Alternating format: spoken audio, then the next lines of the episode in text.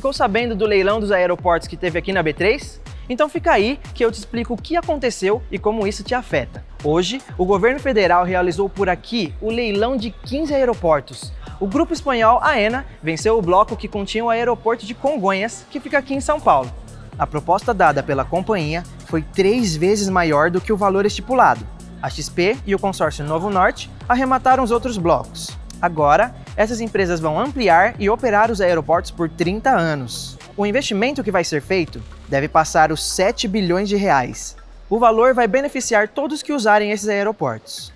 E outra notícia: a gente lançou um programa para ajudar as empresas na jornada pelo mercado de capitais. O Conexões de Valor, como é chamado, vai atender tanto as empresas que já estão na bolsa quanto aquelas que não estão.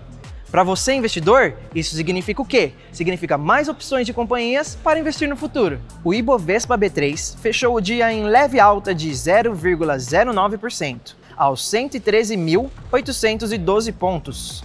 A empresa com o melhor desempenho do dia foi a Natura, com alta de 0,31%.